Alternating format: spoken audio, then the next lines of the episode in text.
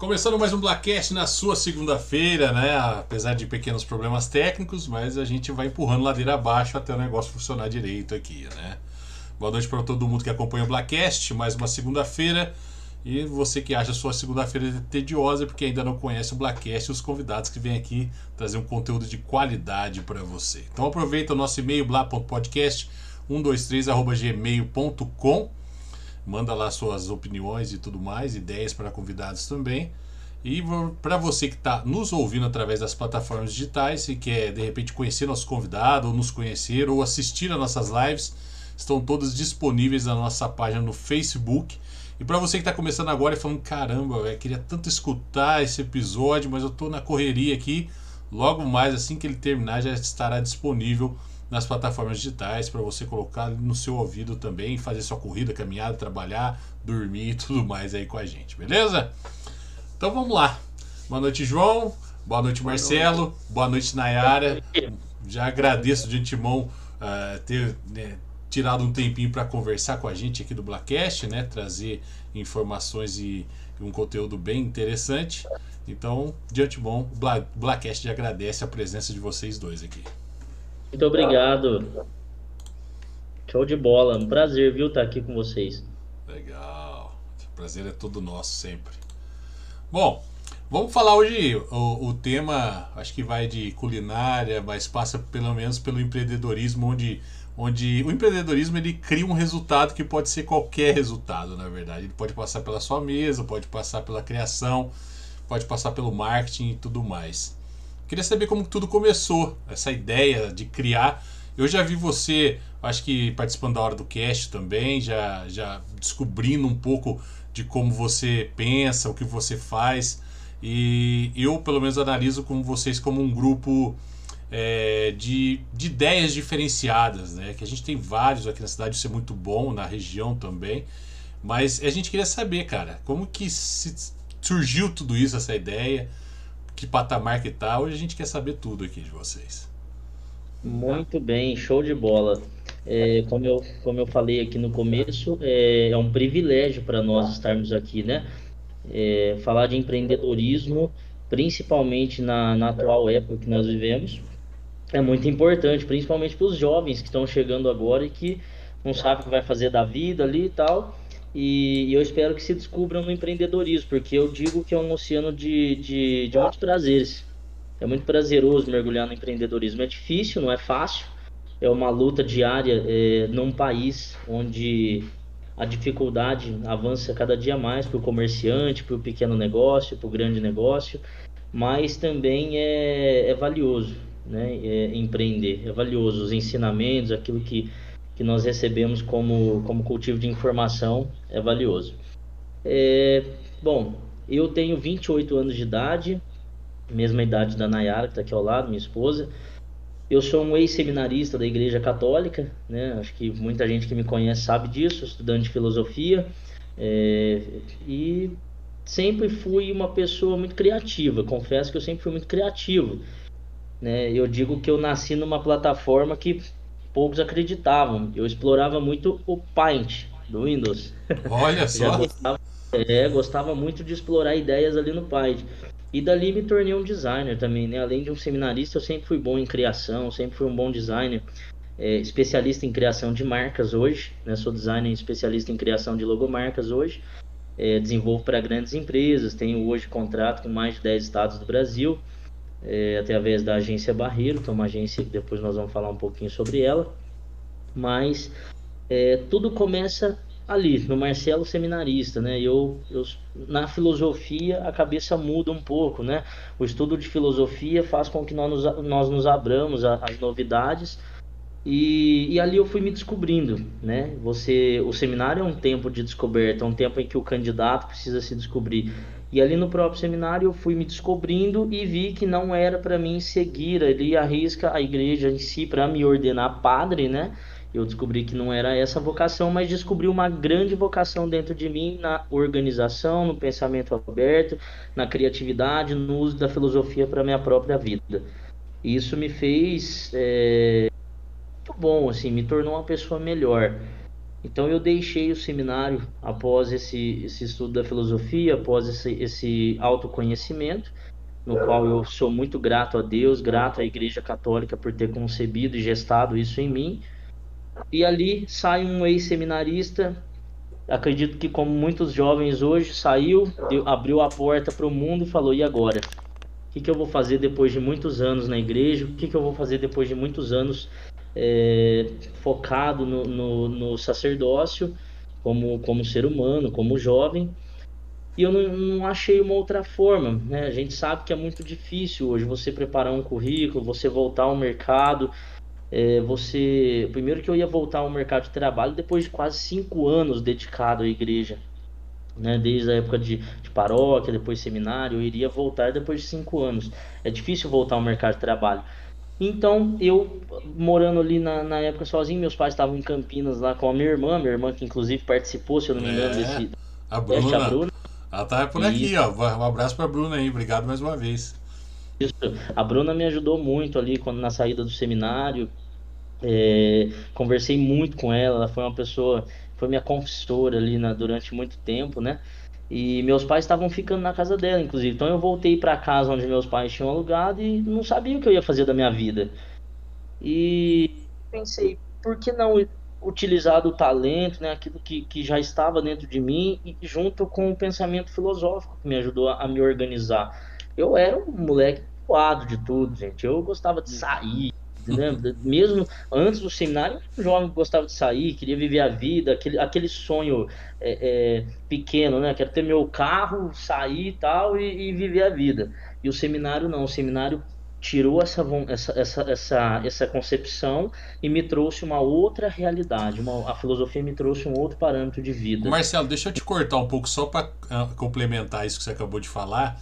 Como que, que é, você falou que você, pô, você era uma pessoa normal, você, ninguém aqui é anormal, né? Não existe pessoa normal. Mas você estava nessa vida, você queria o carro, tal, normal, que, que é uma história é, até clichê para todo mundo. Como que você chegou ao ponto de trocar, não é trocar, mas chegar ao ponto de falar, cara, eu, eu quero tentar ir pro seminário? Em que momento que houve essa, essa, essa vontade? Desde muito pequeno eu fui, eu cresci num berço católico cristão, meus pais são muito cristãos, né? E, e, eu cresci num berço católico, inclusive cresci acompanhado de um sacerdote, de um padre. Na época, o padre José Roberto da Vila Brasil, paróquia São Cristóvão, aqui em São José do Rio Pardo. É, eu tive o, o privilégio de conviver com ele e o sacerdócio sempre foi uma inspiração. Eu sempre acreditei, é, enquanto cristão, enquanto católico, que Deus tem um chamado na nossa vida. Ele tem um, ele tem um verdadeiro chamado, aquilo que, que impulsiona é, é, a nós cristãos tomarmos decisões é, por vias na igreja. E eu sempre fui um menino, você vai ver que tem muito a ver depois na questão do santo bife ou em outros negócios que, que eu faço. Eu sempre fui um explorador. Eu sempre quis explorar coisas novas. E isso me levou a grandes lugares, viu? Isso foi muito bom para mim, porque eu não fiquei parado, né? Eu não fiquei ali no mundo pacato. Eu, eu, eu me desenvolvi nessas, nessas curiosidades. E por isso que a igreja, depois eu acabei tomando a decisão de ir para o seminário. Eu queria explorar aquele sentimento que eu tinha dentro de mim, de fazer um bom estudo, de talvez chegar ao sacerdócio. Então foi ali. Eu, eu sempre fui um explorador. Eu não tenho medo de tentar coisas novas, isso eu posso dizer para vocês. Eu não tenho medo de tentar nenhuma coisa, nenhuma possibilidade na minha vida, eu tenho medo de tentar. E tentei e fiquei cinco anos à disposição da igreja. Legal, cara.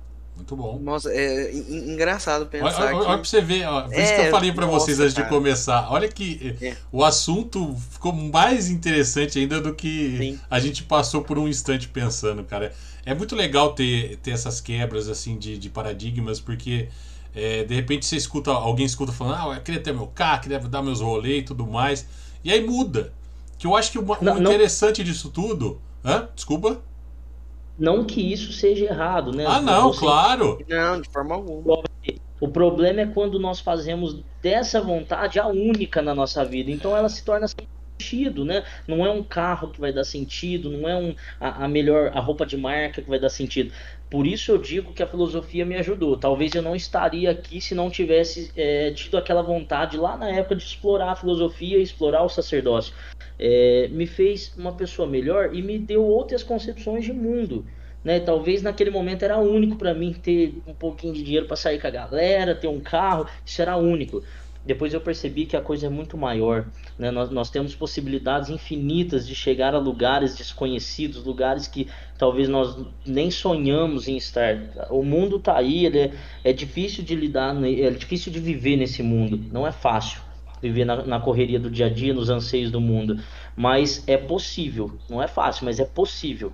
Então, quando eu enxerguei que a filosofia abriu a minha cabeça, é, eu sabia que o sonho daquele carro, ou o sonho de ser padre, ou algo assim, era muito pequeno, né? Deus nos criou para uma missão, eu acredito nisso, mas a missão é muito ampla. A missão é muito ampla, ela é muito grande por isso, até complementando onde eu estava, né, eu deixei o seminário porque eu entendi que eu tinha assim uma vocação, mas não precisava ser exercida de fato no sacerdócio, eu posso exercê-la enquanto cidadão. Aliás, a primeira vocação que Deus deu ao homem foi ser família, né, foi ser família, foi conceber família. E eu é, entendi isso depois. Então eu, eu nasceu esse menino, né? Era o menino Marcelo lá que tinha essa concepção de mundo bem fechada, era pouquinhas coisas, pô, o seu núcleo de amizade era pequeno. E depois eu me tornei o Marcelo com uma cabeça muito melhor, muito mais organizada e mais ampla para poder tomar decisões e avançar na vida. Esse, esse foi um período muito legal. Muito cara, legal. demais, cara. É isso aí. Dá, dá para entender através de, de, uma parte da história dá para entender o porquê que as coisas ocorrem hoje em dia, né? Porque Sim. as coisas funcionam e tudo mais. Legal. Exato.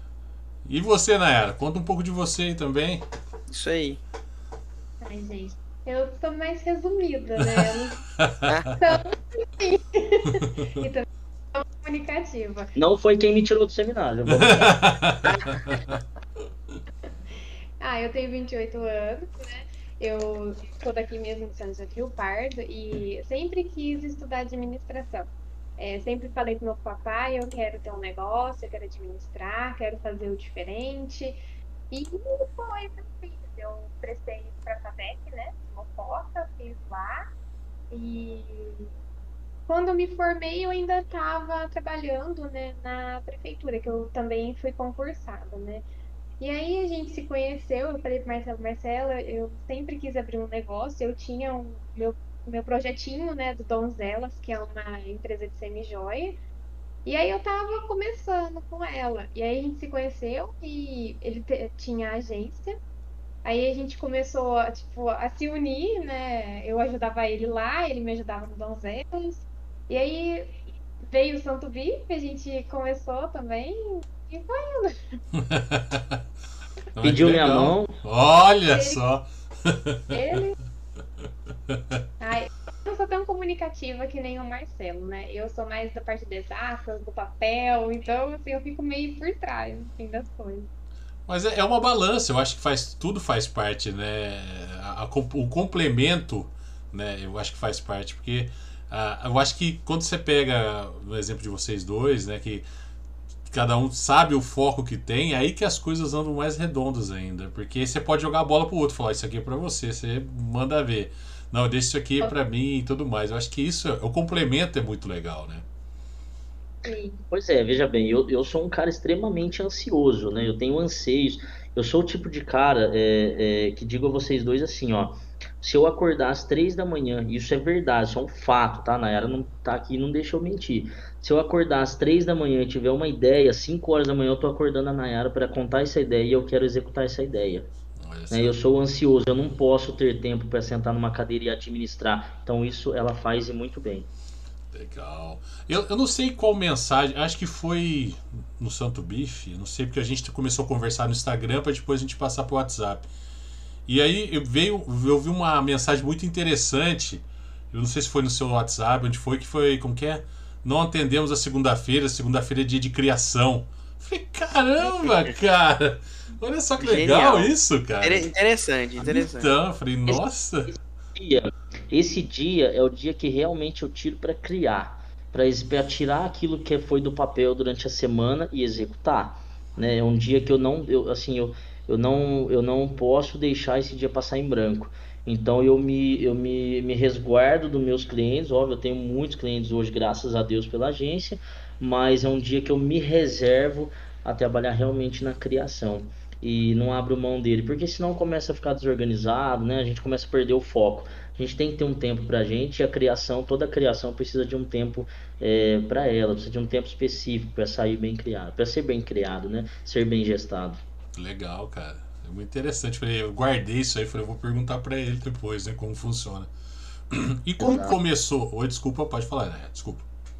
Ele toda, se ele puder, ele trabalhava assim, quando era antes, né, da, do Santo Bife, ele trabalhava direto. Então, eu assim, não. Tinha que puxar é. ele, né? Fecha o olho, dorme agora. é, porque veja, veja, bem, ó. A agência, né, nem sei qual seria a pergunta, mas a agência nasceu hum. ali, naquele momento que eu cheguei na minha casa do seminário, tinha 50 reais só no bolso e não sabia o que ia fazer da vida. É, um padre, muito amigo meu, uma pessoa que assim, eu nunca mais vou esquecer na minha vida. Ele olhou para mim e falou: "Eu vou te ajudar". Porque você sai do seminário, veja bem, você sai sem nada. Né? E imagina, um menino que saiu sem nada ali, não sabe para onde ir. Meus pais estavam lá em Campinas, claro, iriam voltar para ficar comigo aqui depois que eu saí. Esse padre comprou o primeiro notebook para mim. Olha Ele me só. deu um notebook falou, faz aquilo que você sabe fazer de melhor. Na igreja eu já fazia muitas artes, já era designer na igreja. E esse notebook deu início à agência Barreiro, hum. é, que realmente foi um sucesso. Eu me emociono até de falar dela, porque ela abriu portas na minha vida, ela aconteceu de uma maneira muito meteórica, foi rápido, não foi demorado. Deus realmente é, me levou a ares novos. Deus, Deus foi fantástico na minha história, né? E a agência ela abriu muitas portas. Então, naquele momento que nasceu a agência, ela foi um foi meteórico assim a ascensão dela. E graças a esse notebook que eu ganhei desse padre, eu nunca mais vou me esquecer. Olha só. É o famoso empurrãozinho, né, cara? Tem que ter alguém ali para auxiliando, tem, tem sempre alguém que presta atenção mais na gente, a gente às vezes nem tá vendo, né? E aí quando nós pessoa... estamos falando isso, hum. nós estamos falando isso de mais ou menos quase quatro anos atrás, é muito recente. Então, cara. E, é e, mas conta mais, eu sei que você vai. A, a, criação foi meteórica, tudo, mas como que começou tudo? Você ganhou um notebook, falou agora né, o negócio vai funcionar e quando que foi? Porque eu acho que a emoção de ter um primeiro cliente também é uma coisa inesquecível, né, cara? Aí, aí sim, é, como eu disse, eu sou, eu sou extremamente ansioso, eu não consigo esperar muito tempo pelas coisas. É, então eu, eu sou muito objetivo também, né? Eu quero fazer isso, eu vou fazer e acabou. Vai ser assim, assim, assado. Ali eu peguei, voltei lá para casa dos meus pais, ganhei esse notebook e preparei a sala de TV que meu pai assistia. Se a minha irmã tiver aí, ela até confirma. Preparei a sala de TV do meu pai. Tadinho, meu pai foi um cara fantástico na minha vida. Eu tirei todos os móveis da sala do meu pai onde ele assistia TV, levei tudo para um quarto. Ele foi viver lá no quarto, meu pai. Foi assistir televisão lá, pus sofá lá, pus cortina, tirei ele da sala. E ali eu montei, é, de verdade, sem, sem medo nenhum de dizer isso. Eu montei o escritório com uma mesa de madeira, é, abri uma sociedade com uma amiga minha, a Maiara, né? Depois a gente desfez a sociedade, mas abrimos juntos, pegamos um empréstimozinho pequeno de, de 4 ou 3 mil reais, não me lembro na época, e, e montamos. O banco da agência era um de papelão personalizado. ali, ali sentou meu primeiro cliente de contrato mensal. Né? E era um banco de, de, de, papelão e um outro de madeira que foi feito mesmo, um bancão simples de madeira, igual de praça, assim. Não tinha nada no escritório, não tinha nada. Não tinha realmente nada. Ali eu peguei, preparei tudo e falei, bom, agora minha missão é buscar o cliente. E eu fui, gente, fui de loja em loja na Francisquinho Dias. De loja em loja eu subi a Francisquinho Dias. É, com, com 14 anos de idade eu já tinha feito a primeira logo minha, que é a Arte Ouro Joias, que tem em São José hoje. Né, o Pintinho, né, que é o proprietário, sou Luiz, ele me ajudou muito. Então, com 14 anos, foi a primeira marca que eu estampei ali na Francisquinho Dias. Hoje tem um monte, graças a Deus tem bastante ali e subi. E realmente fechou clientes. Mas a ascensão da agência mesmo foi quando eu me voltei para o ramo do varejo. Aí eu comecei a fechar esses contratinhos pequenos de loja, comecei a trabalhar mensal. Na época, você sabe, há 4, 5 anos atrás, o Facebook e o Instagram estavam começando a explodir para o lado comercial.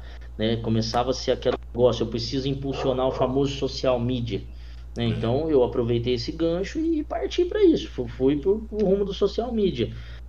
E só que eu sempre fui muito comunicativo, isso é um presente que eu ganhei da igreja. ter uma boa comunicação me fez um bom vendedor sendo assim me fez um bom amigo do cliente. Então essa essa parte me ajudou muito.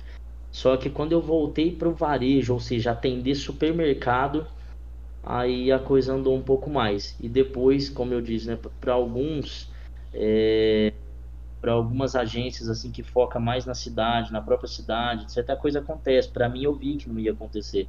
A cidade tem muita agência, tem bastante, tem, tem grandes amigos meus criativos aqui, e eu é, fui explorar outras cidades. Aí comecei a visitar Casa Branca, aí ali em Casa Branca aconteceu. Ali eu fechei meus maiores contratos, ali eu fiz o rodeio da cidade, fechei parcerias com a prefeitura municipal, fechei contrato com o primeiro supermercado, onde esse supermercadista hoje é meu sócio. Oh. Ele pegou contato, veja só, ele fazia, ele fazia uma consultoria de supermercados a nível Brasil. Ele pegou o meu contato, como eu era bom para desenvolver tabloide, essas questões, vídeo ofertas, ele pegou meu contato e jogou no grupo da consultoria. Naquele mesmo mês eu bati 10 contratos com estados diferentes do Brasil. Oh, que legal, ali explodiu. Cara. Caramba, muito bom. É, ali a agência explodiu. Aí a Nayara veio também pro lado do, da organização, porque eu não tinha controle nenhum. Esse era um problema na agência. Eu não tinha controle financeiro. É, eu ganhei sim, é, é falo para vocês, foi rentável a agência para mim, mas eu estava começando a voltar aquele projeto antigo pegar o dinheiro, comprar um carro bom e fiz isso. Comprei carro caro, fiz isso, aquilo. Aí quando a Nayara entrou, ela fez eu me desfazer disso. Ela me mostrou que isso aí realmente não era de fato a melhor via. E ela entrou como gestora da agência. Aí nós construímos uma agência novinha em São José, fizemos um negócio bem legal. Aí já fomos para quase 10 funcionários na agência. Aí já estava com mais de quase 20 estados do Brasil, quase todos já. Ah, que legal, cara.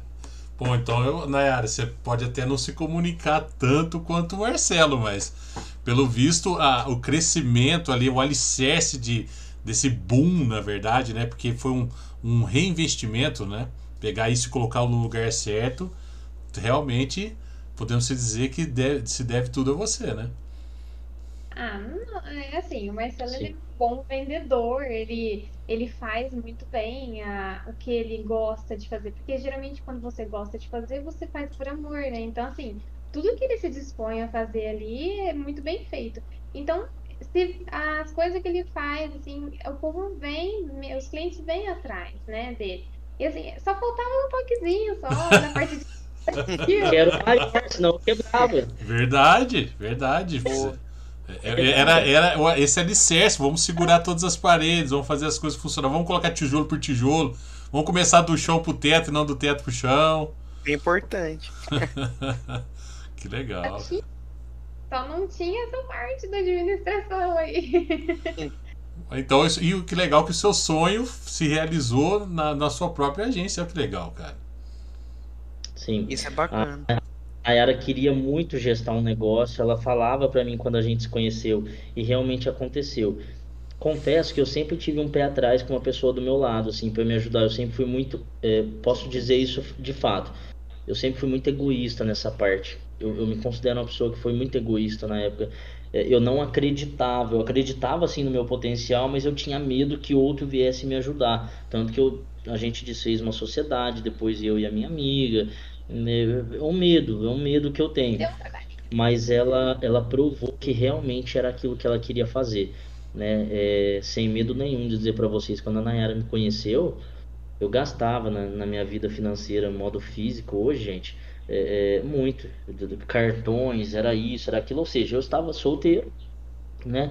tinha acabado de sair do seminário, veja só, muito tempo fechado tendo um seminário, depois sai, começa a ter aquele sucesso tal, a gente começa a ver ali um, um investimento tendo um retorno, mas ela foi fenomenal, ela mostrou o talento dela ali, ela sabe gestar, ela é uma boa gestora, ela é uma pessoa que controla um RH de modo muito perfeito, então isso aí uniu o útil ao agradável. Ela precisava de alguém que fosse essa cara ali, né, para bater nas vendas. A agência precisava de mim mas também precisava de uma pessoa que desse um norte financeiro e um norte administrativo. Então ela fez isso acontecer também de maneira meteórica, porque ela colocou a casa em ordem muito rápido. Ela entrou num mês eu estava com três funcionários. Dois meses depois, nós estávamos com dez. Em outro lugar. Olha só. É isso aí, cara. Bom, o que você, o que você está contando em relação a esse, esse, esse alicerce, estou chamando assim só para ficar mais legal de entender. Eu passei pela mesma coisa. Entendeu? Eu também eu era muito egoísta nesse. Então, o que você está falando aí, eu estou entendendo tudo, porque eu já passei por isso também. Alguém cuidando do seu dinheiro, porque, tipo assim, pô, fui eu que ganhei, então é meu. Se eu quero é. comprar 10 saquinhos de balachita, eu vou comprar porque o dinheiro é meu e não, e não adianta. E realmente eu conheço o que, que esse pé atrás. Né? Não é questão de não confiar na pessoa, mas parece, é aquele egoísmo, é meu, fui eu que ganhei. Esse mês eu tive um aumento, então eu vou gastar tudo comigo mesmo. E aí depois que você conhece uma pessoa que vai ali e fala, olha, ó, as coisas não são assim, se você for um pouquinho mais reto aqui, esses 10 saquinhos de bala X você vai comprar mil lá na frente. Né? Por que, que você está você tá ali preso no momento, né? Pensa no, no, no, decorrer, vamos pensar a longo prazo também e tal. Então eu passei por isso também. Né? Esse, esse, egoísmo de falar, cara, eu acho que eu não vou conseguir. Se alguém falar para mim se, se um real tem que ir para cá e não para lá, eu não sei se eu vou ficar nervoso, o que eu vou fazer. E aí depois você vê que é a melhor coisa que acontece, cara. É a melhor coisa que acontece e as coisas começam a fluir de um jeito que você, pô, você fala, cara, eu acho que eu tô tá indo bem. Passa uns meses você fala, cara, tava muito melhor do que eu imaginava e tá melhorando ainda mais. Então, eu, eu quando você contou essa história, eu falei, caramba, eu acho que parece que eu, que eu conheço isso aí, eu passei por isso aí. Isso é verdade mesmo. Não, eu vou, eu posso te falar, eu, posso dar um exemplo vivo de, disso tudo, né? Do quanto é útil a organização e essa mentalidade depois que a gente abre, depois que a gente perde esse egoísmo e, e percebe que é, a gente tem que desenvolver o nosso talento, mas a gente precisa de outros talentos num negócio. Um negócio não é feito só de vendas, um negócio é feito também ali por trás das câmeras, né? No, na organização. Eu, nos dois primeiros, no, no, no primeiro, os dois primeiros anos de agência ali, eu não paguei um IPVA de carro, eu troquei seis, sete vezes de carro. Hoje eu já paguei IPVA do carro, ou seja, já estou há muito tempo depois que ela organizou a casa. Então você vê que é muito inútil algumas coisas, alguns pensamentos. Mas é importante para mim como ser humano, para mim como pessoa que fez a filosofia, eu vejo que são passos que foram importantes, foram, foram educativos. Né? Porque o jovem ele pode abrir é, é, essa mentalidade, pode receber essa educação, como ele pode desprezar e afundar. Acontece, eu tenho amigos meus que não conseguem se desenvolver. E eu, eu vejo que é aquela coisinha que falta. Falta abrir e realmente entender que você tem sim talento, mas é necessário um grupo de talentos para te ajudar, né? Ou seja, uma empresa não, não se faz sozinho. Não, não, se faz, não se cria uma empresa sozinho, não se dirige uma empresa sozinho. Eu sou um amante dos meus colaboradores. Amante, eu amo meus colaboradores. Legal. O trabalho, o, o, trabalho em equipe é uma coisa muito importante mesmo. Não tem como. A gente não consegue fazer as coisas sozinho, né? Você sempre tem que ter ah, a gente vê lá na escola mesmo também. Não tem como. Se não tiver os professores, se não tiver o pessoal da secretaria, se não tiver todo mundo trabalhando junto, não. Não, não olha. Como. Qual que, é o, qual que é a maior, enxergo eu hoje como empreendedor, qual que é a maior dificuldade quando a gente encontra com um empresário que é, está falido de ideias, falido de pensamento, não de dinheiro, está falido de pensamento. É, porque essa é a primeira falência que acontece com o empresário, é, é o pensamento, né? Ele, se morrer o pensamento, se morrer o, objetivo, ele fica sem nada. É, é, quando a gente fala de funcionário, né? Perceba, quando você fala com o empresário, para ele, ele fala, não, não, não, meu Deus do céu, funcionário, tô fora, só dá justiça, só dá isso, para que que eu vou pôr no bolso de alguém o que eu posso pôr no meu? Né? Esse é o pior dos pensamentos no meio empresário. Né? Então, quando o empresário vem entende que uma boa equipe é quem é quem, quem vai para o sucesso junto, né? Porque a equipe boa ela vai junto para o sucesso. É, esse empresário vai fecundar alguma coisa, pode ter certeza que alguma coisa próspera esse empresário vai fecundar. Agora, aquele que é fechado ao funcionário, tem medo, etc., isso vai ser muito difícil, porque não se faz nada, nada sozinho, nada. Ah, legal. E qual que foi a evolução da agência, né? Já que é uma agência nova, mas isso não significa que não seja uma agência experiente. É uma coisa não tem nada a ver com a outra. E o que, que foi a evolução disso? Depois disso surgiu o Santo Bife? Na verdade, a pergunta mais interessante que é, tipo assim, que hora que vocês resolveram sair da agência? Sabe? Tipo, sei lá, 6 horas da tarde, sexta-feira, né? A Nayara tentando desligar o Marcelo e o Marcelo já pensando na segunda-feira.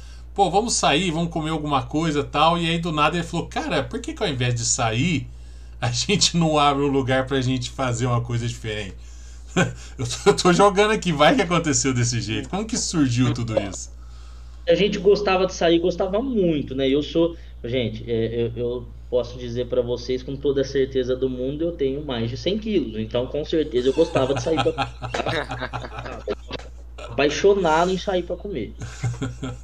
Mas é bom que isso, isso deve refletir na qualidade do sanduíche. Exatamente. Né? Deve ser muito crítico, né? Olha, com toda certeza. E vou, vou dizer para vocês uma coisa. É, o Santo Bife é um projeto assim, ó. Na verdade, houve uma terceira pessoa, que é um amigo meu, ele que na verdade a gente conversou para abrir esse negócio. Eu sempre fui um amante de marcas, como eu disse hoje, eu sou um especialista na área de criação de logomarcas. Todo lugar que eu entro, eu não consigo deixar de observar todo o brand em volta, não consigo.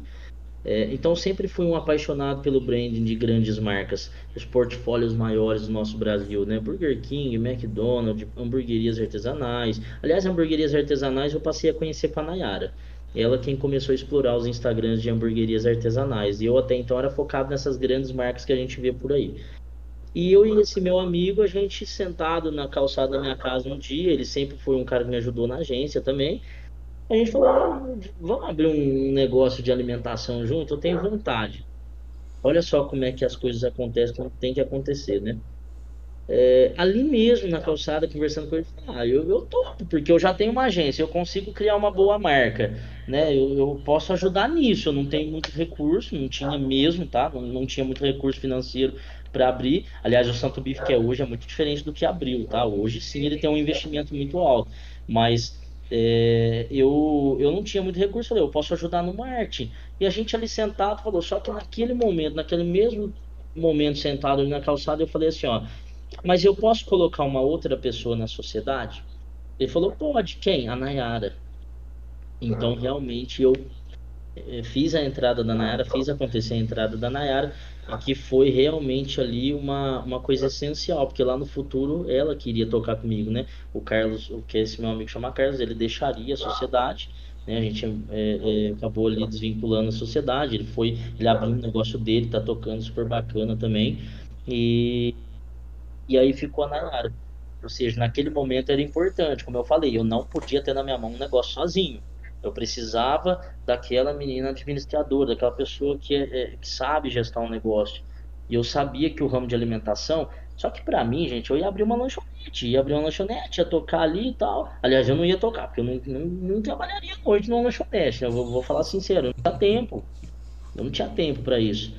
E, e, a gente abriu o Santo Bife pensando nisso, em abrir uma lanchonete, etc. Só que a Nayara, como boa é, administradora, também é uma boa observadora. A Nayara começou a navegar nas redes das hamburguerias artesanais que tem no Brasil, as grandes marcas. Ou seja, ela tirou eu daquela onda, aquela vibe de McDonald's, Burger King e me levou numa outra viagem. A gente ia dormir, cara, quando a gente abriu o Santo Bife, a gente ficava até 3 horas da manhã, um do lado do outro na cama, com o Instagram aberto de várias hamburguerias artesanais falando: Putz, olha esse prato, olha, olha esse lanche, olha esse pão, onde é que eles arrumam esse pão? Onde é que eles arrumam esses milkshakes? E quando o Carlos saiu da sociedade, porque até então você tem mais cabeça que pensa, não pode tomar decisões sozinhos. E quando esse meu, meu amigo deixou a sociedade, eu falei: bom, na era é só nós, agora a gente consegue talvez implantar um sistema que a gente gosta. Cara, mas novamente foi meteórico. A gente mudou o sistema da casa do dia para noite e eu vi a casa receber muita gente da região e fazer fila naquela rua onde vocês sabem que é o Santo Bife de São José, que é uma rua que era pacata, Verdade. um lugar lá, lá na Santa Teresa. Muitos comércios abriram ali, duraram só três meses. Eu vou para três anos agora ali. E eu, eu vi aquilo ali fazer fila de virar a rua de cidades, de, de pessoas de várias cidades da região a gente com certeza, da noite pro dia mudou e foi muito meteórico. Cara, Deus olha e fala: esse menino é muito ansioso, não pode demorar. só pode ser isso. Só pode ser isso.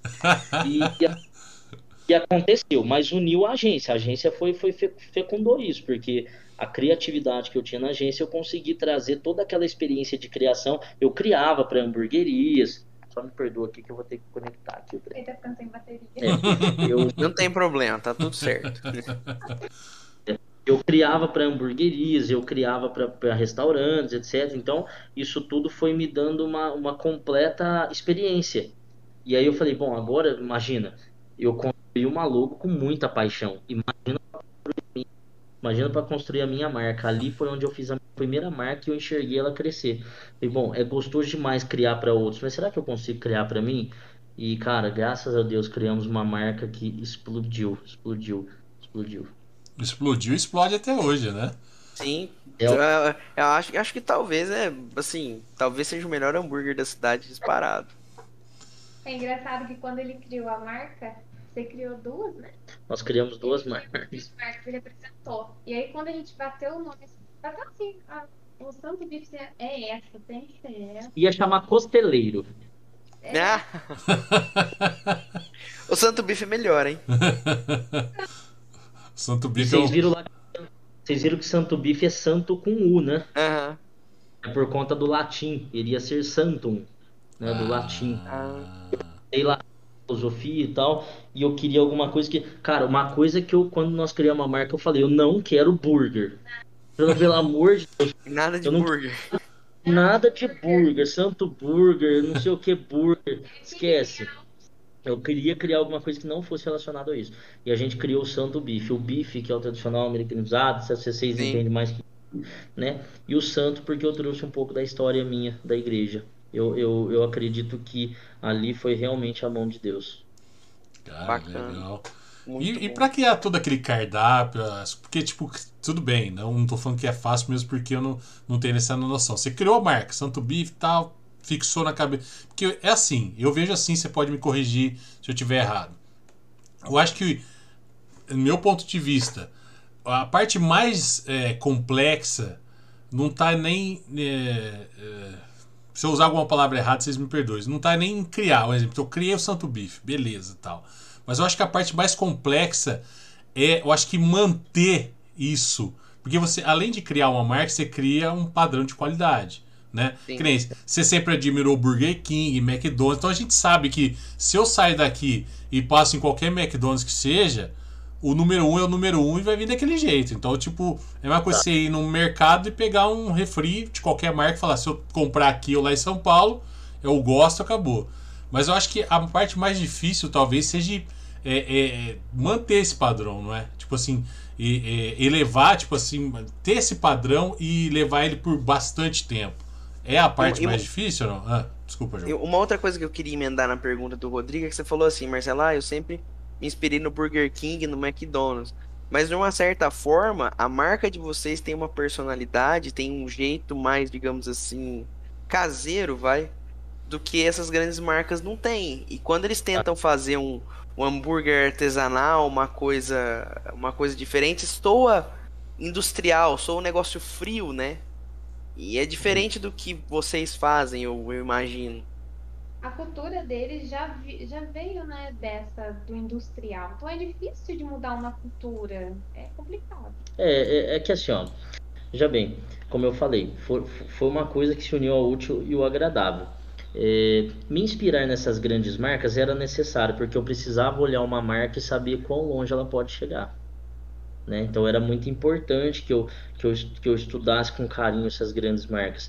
Mas como eu disse, a Nayara explorou as hamburguerias artesanais. Aí eu juntei o útil ao agradável. Eu peguei uma marca, é, acredito eu que nós conseguimos fazer essa marca hoje chegar a grandes lugares. Depois eu vou contar um pouquinho sobre as propostas dela. E, e- mas trouxe uma outra identidade para ela. Eu trouxe o, o- o hambúrguer artesanal, que não é fácil trabalhar no Brasil com hambúrguer artesanal. São muitos aventureiros, né? Muita gente que abriu uma hamburgueria artesanal.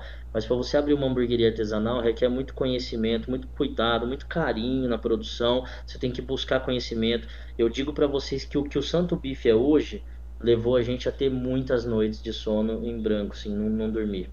Né? A gente viajou muito, eu e a Nayara, nós viajamos, nós entramos de cara assim, no negócio, fizemos consultoria, assim, fo- foi um negócio muito trabalhoso.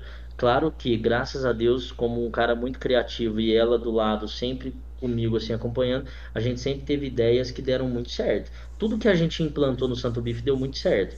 Você falou dessa questão de cardápio, né? Que, é, beleza, a marca aconteceu, mas precisava de uma identidade no cardápio, como que surgiu isso, etc, etc. foi, cara, viajando na maionese. Foi viajando na maionese, de verdade. Pegava tudo aquilo que a gente via nos Instagrams, aquelas, porque eu digo assim, ó, eu tenho, eu tenho um propósito muito grande. Eu quero que o Santo Bife tenha uma identidade é, e que aquele food que passa na, na, na tela do Instagram dê muita vontade. Né? Então, vocês, se vocês observar o Instagram do Santo Bife, ele é bem diferenciado hoje do que nós temos na cidade ou na região. Fato, nosso Instagram é muito bem montado. Isso eu tenho que agradecer a minha Nayara, porque a gente fez um negócio bem bacana. É... Então, explorando todas essas hamburguerias, tudo aquilo, a gente criou o nosso cardápio. Não trouxe lanche de ninguém. De fato, eu trouxe um. Um eu trouxe, que é a ideia do American Cheese. O American Cheese eu implantei no Santo Bife e quando nós implantamos ele explodiu. Eu trouxe gente de Zé dos Campos para comer o American Cheese aqui e provar o milkshake de bacon. Caramba. Então, assim, é, o American Cheese explodiu. É, mas os outros lanches a gente foi trabalhando combinações. E era legal porque a gente fazia lá na cozinha, às vezes fazia, comia e já falava: Nossa, não quero saber disso aqui nunca mais. Isso aí não pode entrar no nosso cardápio. E, na, e durante as tentativas foi dando certo. E a gente foi coletando, coletando receitas, até que nós chegamos num determinado número de receitas e lançamos o primeiro cardápio Santo Bife depois da mudança que, nós, que saiu o sócio. Né? Porque até então a casa era uma casa brancona por dentro, uma mesinha para se sentar e não tinha mais nada. Cinco lanches no cardápio, um tipo de suco só, não tinha mais nada. A casa era assim. E quando a gente mudou foi porque a gente coletou todas essas receitas e aí sim a gente bateu o martelo. E o primeiro cardápio do Santo Bife foi um sucesso. Foi um sucesso, bombou. Ali nasceu o American Cheese, nasceu é, o Winchester nosso, que é muito forte, o São Winchester, muito forte, nosso de venda no delivery hoje. É, nasceu o Wrap Cheese, que é o lanche com queijo empanado. Uma delícia. Nas nasceu o potato, que era o lanche com batata frita, que ninguém trazia essa ideia, batata frita com bacon. É, e nos Estados Unidos é muito comum a hamburgueria artesanal utilizar essa ideia. Ou seja, é, nasceu muitos lanches que nos deram muitos privilégios, assim, chegamos muito longe com esse cardápio. Esse novo agora, não sei se vocês tiveram a oportunidade de conhecer, o novo que tem agora.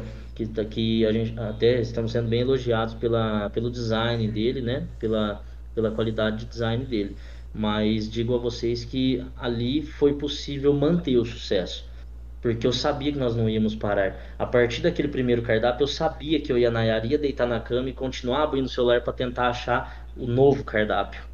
Né? Porque é uma luta, viu, diária, gente. É, para manter um negócio desse, você tem que correr atrás de novidade. Né? É, é, o mundo é muito corrido, é muito rápido hoje. Né? As pessoas que mudam muito rápido de gosto, mudam muito rápido seus propósitos. Então o Santo Bife tem, tem, não pode parar, tem que estar tá movimentando. Eu e a Nayara viaja direto. Às vezes a gente sai daqui de São José, vai a São Paulo numa específica hamburgueria que a gente gostou e conheceu, só para sentar, comer e falar: legal, show de bola. é, mas o sucesso vem disso, né, cara? O sucesso vem disso. É, essa persistência. Porque realmente hoje, a, hoje você fala que você é ansioso, mas o, os consumidores são mais ansiosos que você. Porque que, que acontece? É que nem você fala, tipo, ah, eu pego meu carro, vou lá em São Paulo que eu quero ir naquela hamburgueria específica e tal. Porque acaba virando uma experiência, né? Sentar ali, passar um tempo naquele ambiente é uma experiência que se agrega ao paladar, né? A pessoa não vai simplesmente lá só para comer, ela vai lá para bater papo, que o ambiente é gostoso. Então, é, é, é, eu acho que é esse ponto que a gente escuta falar, que a gente fala, pô, não é que todo mundo fala isso, não cria uma marca, cria uma experiência tal. E o pessoal acha que isso não existe. Mas é claro que existe né? E aí você tem que renovar essa experiência. Você cria um novo cardápio, o cara que tem uma experiência nova. Pô, ontem eu experimentei um milkshake de bacon, hoje surgiu o milkshake de X ou o lanche de Y. Pô, nossa, aqui, tô sentado aqui hum, tendo prazer, né? Não tô simplesmente comendo, que nem a gente tava citando as grandes marcas. E, e, tipo assim, não, não deixa de passar uma vontade de passar aí no Burger King, McDonald's comer, como eu fiz no último final de semana, que fazia muito tempo que eu não fazia. Então eu passei nessas duas marcas e comi os dois mesmo. E mas é a experiência, trazer essa vontade de passar por tudo isso de novo, né? Sentar, pedir, ó, oh, eu não experimentei esse, vou experimentar aquele porque eu já conheço a qualidade e tal. Eu acho que realmente nesse ponto a gente entende o que é criar uma experiência e não simplesmente só uma marca, né? E eu acho que essas grandes marcas ainda têm um outro detalhe, o imaginário coletivo, né? Se você pensa em, em, hambúrguer, você acaba pensando no McDonald's. Eu acho que é a primeira que vem na tua cabeça. Então acho que o imaginário coletivo é uma coisa que associa muito, né? Uhum. Também. Eu acabei de tomar um gole de água aqui pra passar a salivação, que ele começou a falar de cardápio, João. Aí eu comecei eu a lembrar. Eu notei, Rodrigo. Eu sabe? notei, eu notei. Entendeu? Eu aqui falei, cara, acho que eu preciso tomar um gole de água aqui. o cardápio novo, eu falei, a gente comentava, né? A pessoa não vai lá só para comer, ela vai para ter experiência. Aí surgiu o momento santo, né? Vai lá para ter experiência no todo. É uma criação de valor, não é só vender lanche, é para criar aquela experiência da pessoa sentar lá, aproveitar o momento, curtir aquele momento. Exato. Uma coisa que fez com que a gente cravasse mesmo esse sucesso, hum, vou contar para vocês aqui, foi o pão. Todo mundo compra pão de padarias. E, e, eu queria ir mais longe. Hoje eu trago os pães do Santo Bife do Rio de Janeiro, por exemplo. Olha só. Caramba. São pães que vêm do Rio de Janeiro. Eu conheci esses pães lá fora, nas hamburguerias famosas. Hoje eu tenho seis tipos de pão no meu cardápio. Diferente isso. Então, assim, uma hamburgueria tanta, tanta opção, aí o cara fala, nossa, mas e a perda do pão? É muito pão para oferecer. É modo de trabalho, são pensamentos, é Hoje, como eu disse, você tem gosto para tudo. Nosso público é um público diferenciado, de fato é um público diferenciado. Nosso público cobra a gente. Se você fizer uma enquete, se hoje eu fizer uma enquete no Instagram, por exemplo, a maioria das cobranças são: o que vocês vão lançar? O que vocês vão lançar? O Qual é o próximo, vão... né? Essa é a pergunta, cara. Então, assim, é, aliás, é duas coisas que eles perguntam: o que vocês vão lançar ou o que vocês vão mudar na unidade de São José. Cara, o povo pergunta muito das mudanças na casa. Eu mudo a casa a cada 3, 4 meses. Eu mudo. Eu mudo decoração, mudo isso. Hoje nós nos consideramos, através de uma consultoria, a hamburgueria mais urbana do Brasil. Né? A hamburgueria que realmente pegou lá as grandes ideias dos clássicos americanos e embutiu no cardápio. É um cardápio de rua, etc. Então nós, nós temos essa, essa identidade, né? esse, esse, esse modelo de gestão. Então o pão, por exemplo, foi uma coisa que cravou a gente, né? A gente cravou. Depois carimbar o pão, então, foi uma novidade muito grande para Rio Pardo. Cara, Depois... isso, isso, eu achei incrível. Quando eu vi isso a primeira vez, Marcelo, eu achei isso. Cara, eu achei essa ideia muito. Sabe? Como é que ninguém nunca tinha pensado nisso antes? É. E, e, depois eu vi que as hamburguerias foi, foi fazendo. E a Nayara falava, poxa, olha que gostoso, né? A gente nunca criticou, a gente sempre gostou, porque depois que eu vi o pessoal fazendo, eu falei, poxa, a gente pode chegar muito mais longe, até ser inspiração para o concorrente. É, Isso é importante. Tanto que eu tenho muita amizade com todas as pessoas de lanchonete da cidade, hamburguerias. E eu, na pandemia, o pessoal que me acompanha sabe, eu fui em hamburguerias é, gravar, eu fui gravar pedindo o povo conhecer o produto da pessoa. Eu fui em tal lugar, chamei o proprietário e gravei. E, e graças a Deus eu e a Nara ajudou muita gente na pandemia a gente conseguiu ajudar muita gente, porque eu acho que é, uma cidade bem fecunda, uma cidade de grandes oportunidades, de grandes negócios, precisa ser uma cidade de cabeça aberta. Né? Eu deixo essa mensagem até para os nossos políticos. Eu sou um cara amante de política. Quem conhece o meu Facebook sabe que às vezes eu tô lá arrumando um rolo ou outro, né? É, é, mas, mas eu gosto, eu gosto do meu Brasil, eu gosto da minha cidade. Quando o cara fala, ô, oh, você viu que tá vindo uma hamburgueria pra cá? Cara, tem que vir mesmo, cara. Tem, tem que mais gente entrar em São José para ter mais opção para poder passar. Aí você fala assim, você acha que seria bacana abrir algum outro negócio ali do lado do Santo Bife na mesma rua? Sim, é mais gente passando naquela rua para poder escolher um lugar ou outro para sair. Então eu, eu sou um cara que pensa dessa forma. É. Cara, é diferenciado, viu? Pensar na passar na concorrência não como inimigo, né? Não, ela é um elo pra gente, cara. Ela é um elo. mais circulação a gente vai ter. O fast food vive isso. O fast food vive isso, né? É, eu, eu vou na praça de alimentação. Se um shopping colocar o McDonald's e não colocar o Burger King, é um fracasso pro shopping. Ele precisa ter mais gente circulando. Eu gosto de BK, mas a Nayara pode gostar de McDonald's. Mas nós dois vamos juntos ao shopping. Isso é um fato. Verdade. Então eu acho que a, a, o empreendedor precisa abrir um pouco mais a cabeça, entender que na verdade o vizinho colabora para que aumente o número de pessoas no nosso ambiente, no nosso, no nosso negócio, na nossa cidade. Eu sou, por exemplo, aqui eu tenho um primo meu que abriu um negócio fantástico aqui, que é o Bauru King aqui na Avenida Brasil. O dia que eu vi aquilo ali, cara, eu, eu achei show de bola. Tanto que eu liguei para um vereador agora para poder iluminar aquela bendita praça. Show de bola que tenha vários trailers ali. Você vai em postos, tem um monte, cara. Muita gente passeando, família. Nós não podemos jogar fora um patrimônio público que é uma praça. Verdade. Então eu, eu sou um cara que eu brigo por isso. Não, e se você for parar para pensar, analisar o que você está falando, cara, é uma coisa banal, é simples demais, sabe? A gente precisaria de mais gente zelando desse jeito, principalmente quem, quem tá na, na administração, porque a, a, a, gente escuta sempre falar aqui quantas pessoas, vamos falar assim, quantas pessoas não vão até Poços para passear na praça e comer um lanche num trailer? Milhares, muitas pessoas. A gente até fala em, em feriados, é mais fácil achar Rio Pardense, em Ribeirão, em Poços, do que aqui. Não é verdade? Não, é. sinceramente. Então, porque todo Sim. mundo quer sair, passear e é um lugar comum. Eu acho que, tipo assim, se iluminar uma praça e ver é, aqueles trailers um do lado do outro, eu também achei sensacional aquilo, porque você, cara, aqui os caras fazem bauru, pô, ali eles fazem um frango não sei das quantas, ali, sabe? Acabou, vamos, cada dia a gente vai ter uma opção, ou eu quero só vir aqui, não tem problema. Mas vamos dar opção porque o pessoal precisa girar, cara. A gente precisa animar isso. A gente está saindo de uma situação que é desanimadora. Aconteceu N coisas que a gente não queria, tá? Agora a gente precisa ter luz, a gente precisa estar num lugar, num ambiente que te chame a fazer as coisas, entendeu? Que, que faça você querer sair da sua casa. É, não, legal, tem muito delivery e tal, mas agora chegou, acho que deu conhecer aquele lugar onde eu sempre pedi as coisas. Agora eu quero ir lá no Santo Bife, comer o lanche lá e ver o que, que o pessoal fala. Então, sabe, sair. A gente precisa de luz para isso. A gente precisa de animação, de alegria, porque Senão a gente fica muito recluso, cara. Você tenta fazer uma coisa num lugar, queima a luz, fica seis meses o negócio pra trocar. Aí você acaba perdendo clientela porque o cara tem medo do escuro. Isso é um fato normal do dia a dia. Então eu, acho que falta muito isso, sabe? O simplo, a parte simples, eu acho que é o que tá faltando mais. Entendeu? Tem muita gente querendo investir, tem muita gente querendo abrir, e às vezes precisa de um detalhe pequeno que falta, porque quem pode fazer por isso não está prestando atenção e tudo mais. E a gente tem que cobrar todo mundo, cara. Todo mundo tem que participar disso. Porque às vezes pode ser, ah, mas o cara foi pedir porque ele tá lá, abriu o empreendimento dele e quer ganhar dinheiro. Cara, para de pensar assim. Abre, a criança fala, abre a cabeça, imagina que, cara, tem emprego rolando, tem, tem gente saindo para passear, sabe? É outras coisas.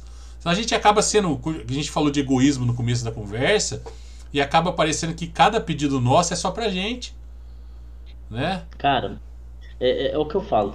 Vai votar num político, vai votar, vai votar num, num candidato é, e, e assim, escolha pessoas que sabem articular. Não escolha pessoas que vai na câmera para ficar votando projetos só não. Precisa, nós precisamos de pessoas que sabem fazer articulações. Pessoas que vão lá conhecer o empresário, ver a oportunidade de melhorar um local ou outro, Cara, nós não podemos parar, cara. Deixa eu mudar de lugar com a Nayara aqui agora. Vai lá, vai Cara, nós temos uma vida muito corrida e o celular vai acabando a bateria, tá? então, assim, gente, é, o que, que eu falo para vocês? É, é complicado porque hoje eu vejo exatamente isso aí que você falou, né? Ah, mas colocou trailer ali onde já se viu, tirou vaga. Ah, o Santo Bife colocou um deck de madeira na rua. Meu Deus do céu, vai causar N acidentes. Vai... Cara, eu acho assim, ó. Nós, eu, eu, sério, aconteceu isso essa semana. Né, uma, uma, uma pessoa foi lá na porta do Santo Bife, que eu precisei retirar o deck para poder fazer o asfaltamento. Tem um custo isso para mim, mas eu não assumi a responsabilidade de colocar um deck ali, então eu vou colaborar com a prefeitura. Vai asfaltar? Eu tenho que tirar o deck dali. Quando melhorar o asfalto, eu volto ele ali. Né? E uma, uma pessoa foi lá e falou: Nossa, eu não vejo a hora de acontecer um acidente aí, porque isso aí é um negócio doido. Nossa, meu cara Deus, do céu. Olha as ideias. Que que é isso, cara? Veja, veja só a, a, a, o quanto o ser humano está se fechando à novidade. Né? O nosso mundo já é um mundo muito difícil para se viver, mas desse jeito fica péssimo. Nós enfrentamos uma pandemia, o Santo Bife nasceu na pandemia. Dia 6 de março de 2020 inaugurou o primeiro Santo Bife. Dia 18 de março de 2020 fechou as portas de todo o comércio. É, então, assim, foi muito difícil, muito. Mas bacana que eu cultive essa ideia e espero que muito mais pessoas como nós aqui cultivemos essas ideias. Né? Eu acho que o mundo só vai para frente se for várias mãos, não, são uma, não é uma só que faz a construção do mundo, não. Quantas unidades a gente tem de Santo Bife funcionando hoje, Marcelo Nayara? Tá. A Nayara, a Nayara pode falar isso aí. Ela, aliás, ela não gosta de ficar abrindo muito negócio. né? É que assim, eu de um negócio bem consolidado, né? Então você tem que deixar um bem certinho para depois abrir o outro, a outra unidade. E quando a gente pensou em abrir Casa Branca, eu falava com o Marcelo, ai, Marcelo, tá muito cedo, né? A gente tá fazendo o nosso plano de negócio de São José do Rio Pardo ainda, né?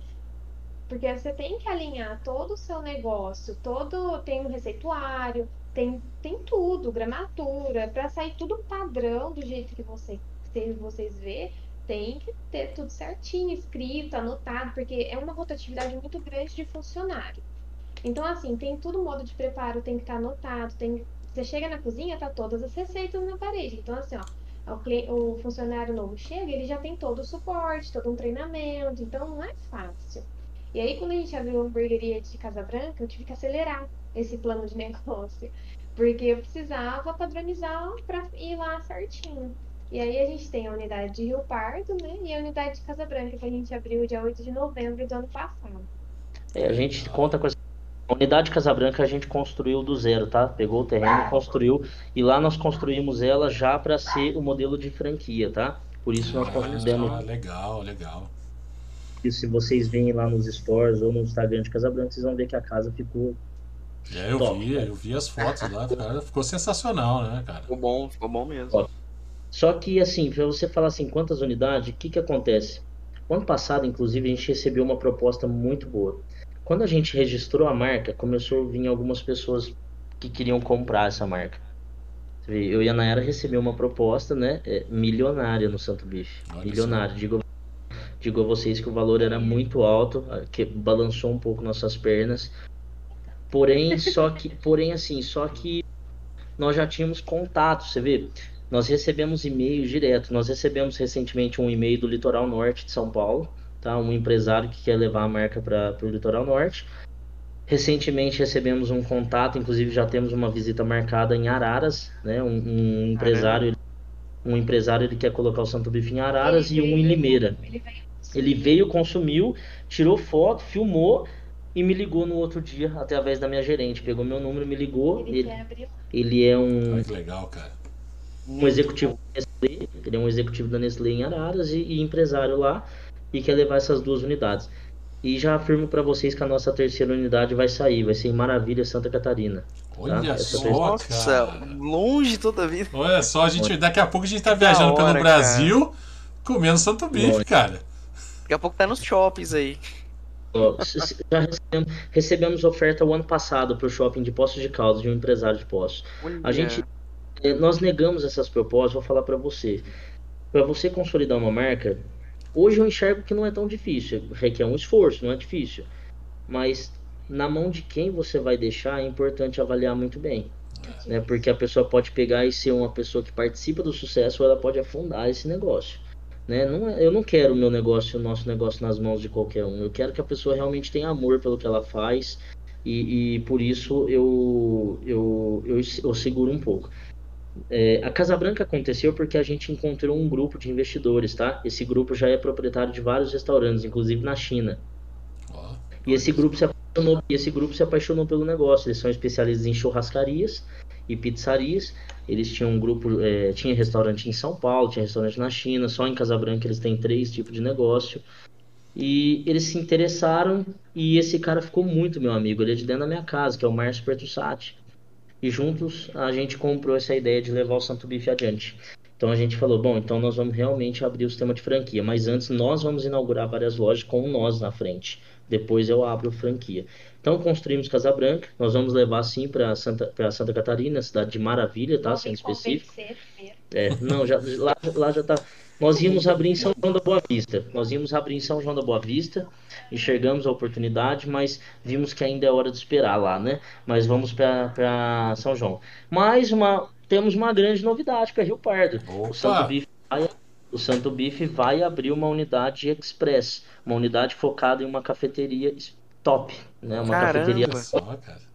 Tá? O projeto já já está saindo do papel e eu tenho inclusive ainda hoje uma reunião com a Nayara sobre isso. Olha. Já Oh, Ô, João, você tá atrapalhando o pessoal empreender Não, nós aqui, não estamos João. atrapalhando aqui. Que isso, rapaz, olha só.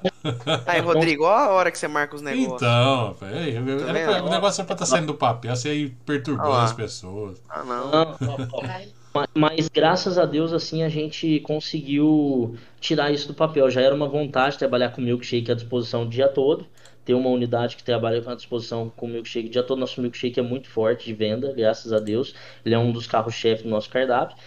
Inclusive, nós temos um milkshake que foi premiado, que é o milkshake de bacon em São Paulo. Né? Então a gente tem essa, a gente tem essa, essa gama de, de, de experiência. E essa casa vai sair, a gente já tem o lugar, digo a vocês que é um lugar maravilhoso. A casa é linda, nós vamos deixar ela mais linda ainda. É uma unidade bem expressa. Ali vai ter um café especial, a gente quer puxar um lado ali, Starbucks, etc, etc. Ó, E, e a gente tá, tá planejando isso certinho. A localidade já foi definida, em São José mesmo, vai ser é, esse primeiro, né? Porque a ideia era já desde o início um Santo Bife é, especializado em hamburgueria e depois um express voltado mais a outros itens da casa. É, nós vamos abrir um, é, vou dizer para vocês, mas é segredo aqui, tá? Não vou contar pra ninguém. não conta, Deus. não conta. Não conta pra ninguém. Se Deus quiser, vai acontecer. É... é, eu vou contar que vai ter mais um ainda na cidade, mas esse é um outro patamar, um outro negócio. É, é num lugar que, que vai ter uma praça de alimentação em São José. Olha Vai se legal, fazer uma cara. Caramba. E nós- E nós fomos convidados, inclusive, por, por esse empresário, né, que é um grande empresário da cidade, um dos maiores, a estar dentro desse negócio. Então eu, eu sou um cara que assim, ó, gente, eu topo as coisas. Depois eu jogo a bucha pra Nayara. É, Essa é a verdade. É, eu Assim é bom, aí. tô prestando atenção, você viu os olhares mortais né, que ocorreram É aqui bom, agora, hein? né? Não, é- eu geralmente eu faço isso. É, assim, eu sou, como eu falei, eu sou ansioso. Onde eu enxergo oportunidade, eu entro. Mas também, assim, gente, é quando eu enxergo mesmo. Quando eu vejo que ali cabe a mão da Nayara e do Marcelo, senão eu não entro. Né? E se eu ver que cabe e vai adquirir a, mi- a nossa personalidade, aí eu entro. Então, essa ideia aconteceu. Então, nós vamos ter essas duas novidades, que é a terceira casa de hambúrguer, mas tem essa de Rio Pardo. É, recentemente também a gente é, adquiriu a churrascaria Ponteio. Nossa maioria- senhora. João do céu, então vamos, vamos, Vendo, Rodrigo? vamos ficar enfarados. Nós- nós- Assim, mas, mas, mas aí tem que chamar a gente pra ser cobaia das coisas, né, Rodrigo? Pra gente experimentar, pô. Você não é bobo, não, né, João? Você, você não é Ué, bobo, é não. lógico aí. Não, tá Ó, dar Eu sou, eu, eu eu sou gordinho, gosto de comer as coisas, pô. Eu, eu- eu quero experimentar, pô. Recentemente a gente adquiriu essa churrascaria é, por uma experiência do grupo já especializado em churrascaria. Eu tinha vontade já de entrar nesse ramo e o Ponteio Churrascaria, que é uma, uma churrascaria tradicional na cidade, de- apareceu essa oportunidade, eu não podia negar. Então o pessoal que sabe aí, que já é do pessoal do Santo Bife, eu fiquei até ach- achei muito bacana, porque nas primeiras postagens da, do Ponteio Churrascaria, nós inauguramos já 30 de, de março agora, as primeiras postagens já chegou mensagem na caixa de Instagram, né, Nayara? Chegou lá, esse, esse Instagram agora pertence ao Santo Bife, que as postagens estão muito parecidas, né? Tá- Você vê que até, até no Instagram vocês têm padrão de qualidade, cara. Assinatura, Bateu o olho tem assinatura. Opa, fica É, esperto cara, que aquele tem- negócio é bom. É, então, assim, graças a Deus a churrascaria está caminhando muito bem. Então a gente tem vários projetos em andamento. Digo a vocês que a gente não para, realmente nós somos, eh, nós somos focados em empreendedorismo, 100%. E eu e a Nayara vive hoje do empreendedorismo. E que eu falo de viver não é financeiramente. A gente vive de realmente acordar cedo, sentar numa cadeira e gestar um negócio, ou partir para outros lados, que é o meu ramo. Ela senta na cadeira, tá? E eu tenho que sair de casa e eu saio de casa e vou em busca das oportunidades, onde eu enxergo um negócio, de fato ali eu vou fazer o meu investimento. Eu não quero investir agora numa casa de padrão, eu não quero investir nada disso. O que eu quero agora é investir na mantedora de nossas vidas, que é o nosso negócio. Depois vai chegar a hora, com certeza. Cara, Bacana. pô, é- cara, é, é- chega a ser inspirador escutar tudo isso, sabe? Sim. Porque a maneira, existe N maneiras de se falar qualquer coisa, a gente sabe disso, né? E eu acho que eh, quando você consegue escutar da maneira que vocês falam, não é, não é literalmente uma coisa que de fazer por fazer. Porque Não, tem, é. tem todo um, um processo aí, sabe, até químico ali, onde como as coisas vão funcionar e como as coisas têm que funcionar. Que eu acho que esse padrão, quando quando a gente atinge esse padrão, a gente sabe que é assim que as coisas têm que funcionar. É, é, é fácil e difícil, porque você sabe como tem que ser, mas para acontecer o negócio também não é simples. E é muito legal porque, tipo, cara, Eu não sei, João, você me corrija se eu estiver errado, mas é, é, é, é fácil ver paixão, cara. Sabe? Sim, de falar, sim. cara, sei lá, a gente vai. Amanhã, se precisar pegar o carro e sumir lá pra Manaus, eu vou lá achar um bom negócio. E se for, daqui a pouco vocês estão vendo Santo Bife na Amazônia, entendeu? Então eu acho que é muito legal isso, sabe? É, é muito legal ver que, tipo, além de, de virar o sustento de vocês, o trabalho de vocês, é o que faz o dia a dia, cara. É, sabe? Oportunidade nova, conhecer pessoas. Porque aí você chega a um ponto de realmente é o que você falou, olha, se a gente enxergar uma oportunidade que a gente pode colocar nossa identidade, eu vou até o fim. Caso tiver alguma barreira ou alguma coisa que vai interferir numa marca tão, querendo ou não, poderosa, que foi criada por vocês, foi gestada e está sendo criada por vocês, é realmente. Por, alguém ainda pode falar, pô, mas você podia ter tal marca lá em, na- em tal lugar, lá na França. Você fala, cara, o que, que adianta a minha marca tá lá e lá os caras fazem tudo errado? Não adianta Exato, nada. exato. Não adianta nada. Eu prefiro ficar aqui, gestar, tá perto e saber o- ter o controle de qualidade do que só falar que ah, que é o meu portfólio, eu também tô na França, mas lá os caras vão falar, caramba, velho, dá bem ruim, hein? Né? Melhor você tá Cara. ali, cara. É isso que faz toda a diferença. De fato é isso. É, é o que eu falo. Eu acho que dá muito certo essa energia nossa junto, eu e a Nayara junto, a gente soma muito. Então só dá certo exatamente porque nós realmente olhamos com muita paixão pelo negócio. E a gente, assim, o que eu posso falar de diferente em nós dois, assim, é que nós somos apaixonados pelos nossos colaboradores. Hoje nós sustentamos muitas famílias, vocês não têm noção, são muitas famílias. É, eu digo, vê, hoje eu tenho colaborador de 64 anos de idade, eu tenho só 28, mas eu tenho muita paixão pelos meus colaboradores, a gente investe, tanto que cada unidade nossa tem um gerente, e esse gerente é obrigado a passar treinamento, mas também dinâmicas uma vez ao mês na casa, dinâmicas que a casa faz com todos os colaboradores. Eu tenho hoje o sistema de, de pessoas em destaque do mês hoje na casa. Nós temos reuniões online, como a gente não consegue viajar tanto, nós temos reuniões online somente com todos os gerentes das nossas casas. Então, assim, a gente faz uma boa, nós fomentamos uma boa formação. Né? Isso, isso aí ajuda muito. Eu digo que o sucesso do Santo Bife é sim tudo aquilo que eu disse, mas 50% dele é porque nós investimos nos colaboradores, investimos. O Santo Bife hoje é um dos melhores lugares para se trabalhar, isso eu digo a vocês. Nos colaboradores. Isso nós vamos investir muito mais. O próximo ano agora nós temos um projeto fantástico para os colaboradores, fantástico. Olha só. Caramba, hein, cara. Meu Deus do céu. Olha, assim, assim, modéstia à parte, eu trabalho num lugar onde também é espetacular, não posso reclamar. E a gente sabe que é diferente. Se você, você trabalhar num lugar onde você é valorizado, onde o ambiente é bom, cara, isso faz toda a diferença. Isso faz Toda- realmente toda, toda a diferença. Gente, hoje chega, o colaborador chega de várias formas. Chega aquele colaborador na entrevista que quer é, falar de salário, chega aquele que quer ter uma, uma oportunidade na vida, e chega aquele que não tá nem aí com nada, só precisa arrumar um emprego, porque precisa chegar em casa, senão a avó bate, o vô bate, o pai bate, assim, assim, assado. Mas eu, quando eu fui funcionário, já fui funcionário, inclusive eu já cheguei a gerente de uma loja uma vez. É, é o último registro que eu tenho na carteira, inclusive é como gerente. É, eu nunca, nunca na minha vida eu, eu atrasei num serviço ou sequer me preocupei com o salário. Eu sempre fui um apaixonado por trabalhar na empresa em que eu estava. Então, hoje, por isso que eu dedico tanto aos meus colaboradores. Eu quero que eles estejam na minha casa trabalhando e eu quero que eles, ao saírem dali, digam com toda certeza: onde você trabalha? Eu trabalho para o Santo Bife. Isso é o que eu quero que eles falem. Eu investi num bom uniforme, nós investimos em uniformes espetaculares, fomos muito elogiados na rede social pelos uniformes do atendente, né? Aquele, aquela roupa realmente de um mecânico, né? Aquele negócio bem legal. Tem urbano, investimos em camisas especiais para cozinha, equipamentos especiais para cozinha. Então você vê a alegria deles ao, ao ver que a empresa realmente está pensando nele. É, isso inspira a gente. Eu quero chegar a muitos colaboradores, eu não tenho medo desse desafio. Muita gente tem, como eu falei, muitos empresários falam para mim: você é louco, você é louco. O Marcelo não bate bem. né? Eu converso muito com o Henrique da Jet. O Henrique é um parceirão meu. Nós somos, nós somos inclusive de, de cunho político. A gente fala muito de política. Ele é um cara formado em filosofia e teologia, né? Então a gente conversa muito. É, mas ele sabe, a maioria das pessoas chama eu de louco. Quem que é o Marcelo Barreira? É um cara louco. Quem que é a Nayara? É Louca. no meio da pandemia, construindo do zero num terreno uma outra unidade que custou quase meio milhão de reais, gente. É. Então, é. onde é que tá a loucura? Não tem loucura nisso. Tem amor, paixão e, e, eu quero cada vez mais. Eu sou, eu sou realmente esse, eu sou um visionário. me considero um visionário e a Nayara também. Que legal, cara. Poxa. Isso é bacana de ouvir, cara. Eu acho que, como eu disse, eu já tive a oportunidade também de. Eu conheço o Henrique de longas datas tal. Já conversei com ele sobre isso.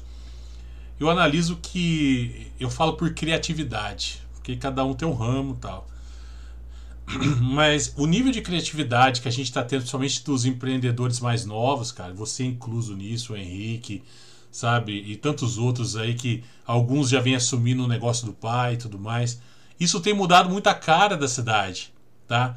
Porque o, o, legal, tipo assim, você está demonstrando investimento, você está confiando no que é seu, você passa confiança além dos seus funcionários para os seus clientes, sabe? É, é, é, tipo é entrar no lugar, o cara respira, sabe? Pô, que nem a gente falou da experiência, sabe? A confiança, saber que aqui é tudo bem feito, tudo mais. É, eu não preciso me preocupar com isso. Isso é muito bom. E eu vejo que a gente tem uma leva de vários empreendedores novos, né?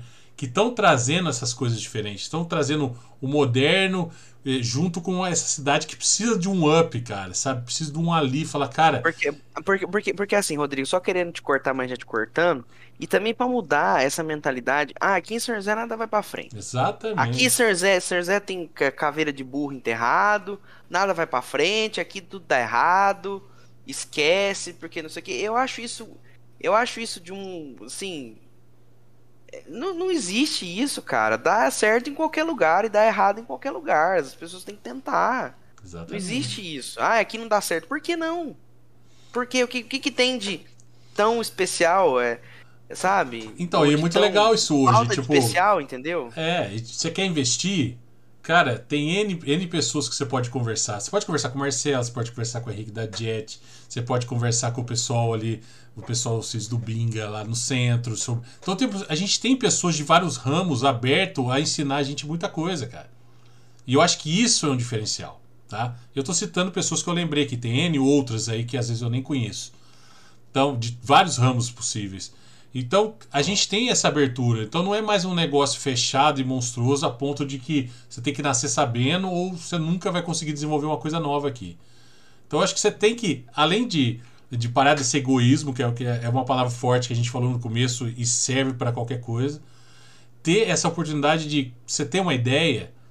Vai, ah, mas cara, eu, tô afim também de abrir uma hamburgueria, vou conversar com o Marcelo. Cara, lógico, é aí que você tem que conversar com ele, velho.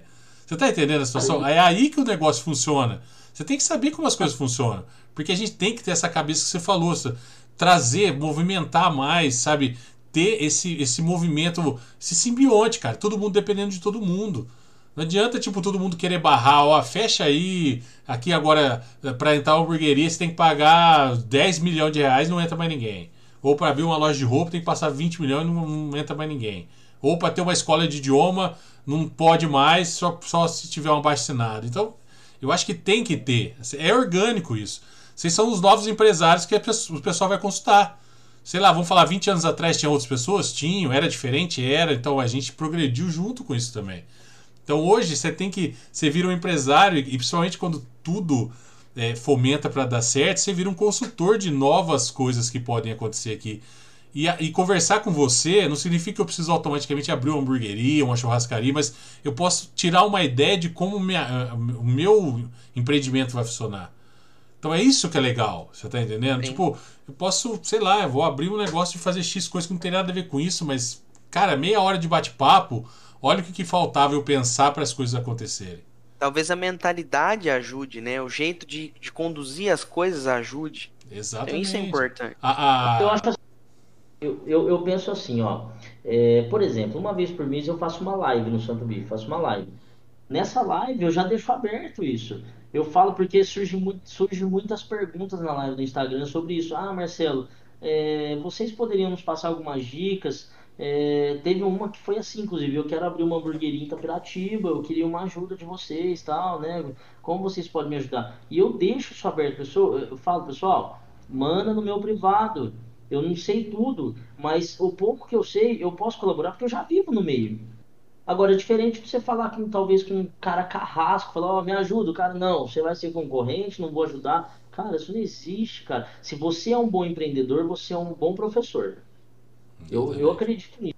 Que eu tive bons professores, eu tive bons empresários que me ajudaram, né? A gente faz parte do Rotary Club Center aqui em São José. Ali no meio daqueles empresários, a gente vê pessoas que se doam realmente ensinar outras pessoas. Então, uma pessoa que eu admiro, vou falar para vocês, o Binha Vianney. Cara, gente finíssima. Cara, por tudo que história da família, o cara continua trabalhando em ações sociais, ajudando pessoas, dando dicas de empreendedorismo, tocando ali a Feira do Lar com muito sucesso. Então, assim, eu acho que essa é a mentalidade necessária. Se você é, é, realmente é um empreendedor, fomente isso para que aconteça, para que venham outros empreendedores. A cidade não pode parar. Eu sou um cara amante da oportunidade. A nossa cidade não pode parar. São José é um lugar excepcional, uma cidade que tem um rio que corta o meio dela, é uma cidade que tem natureza ativa, uma cidade que tem potencial de grandes fábricas, grandes empregos, geração de pessoas boas. Uma, é, nós precisamos de bons políticos, é, temos boas faculdades. São José, tá, São José tem tudo para crescer, tudo. Eu viajo muito com a Nayara e a gente vê outras cidades e fala: Nossa, São José está melhor e precisa melhorar mais. Legal. Cara, Sensacional. Eu é. acho que o que eu tenho a dizer aqui, além de, de, de, abrir a nossa mente essa conversa hoje, é continuar desejando a vocês sucesso sempre. Sim. E agora a gente teve essa oportunidade de bater um papo com vocês, de conhecer melhor vocês. Acho que é, pra gente até vai ser mais fácil, de repente, vai que a gente resolve empreender, né, João? Mas, bom, querendo ou não, mal e porcamente é o que fazemos aqui no podcast, né? Marromeno, né? Então, então né? porque o podcast nos deu a oportunidade de conversar com muita gente, com é. ideias diferentes, mas que no final tem um conteúdo gigante, cara. Sabe? Eu acho que é muito legal isso.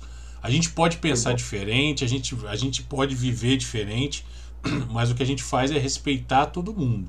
Acho que isso é muito importante. Independente. Quando, quem, quem tem argumento chega a qualquer lugar.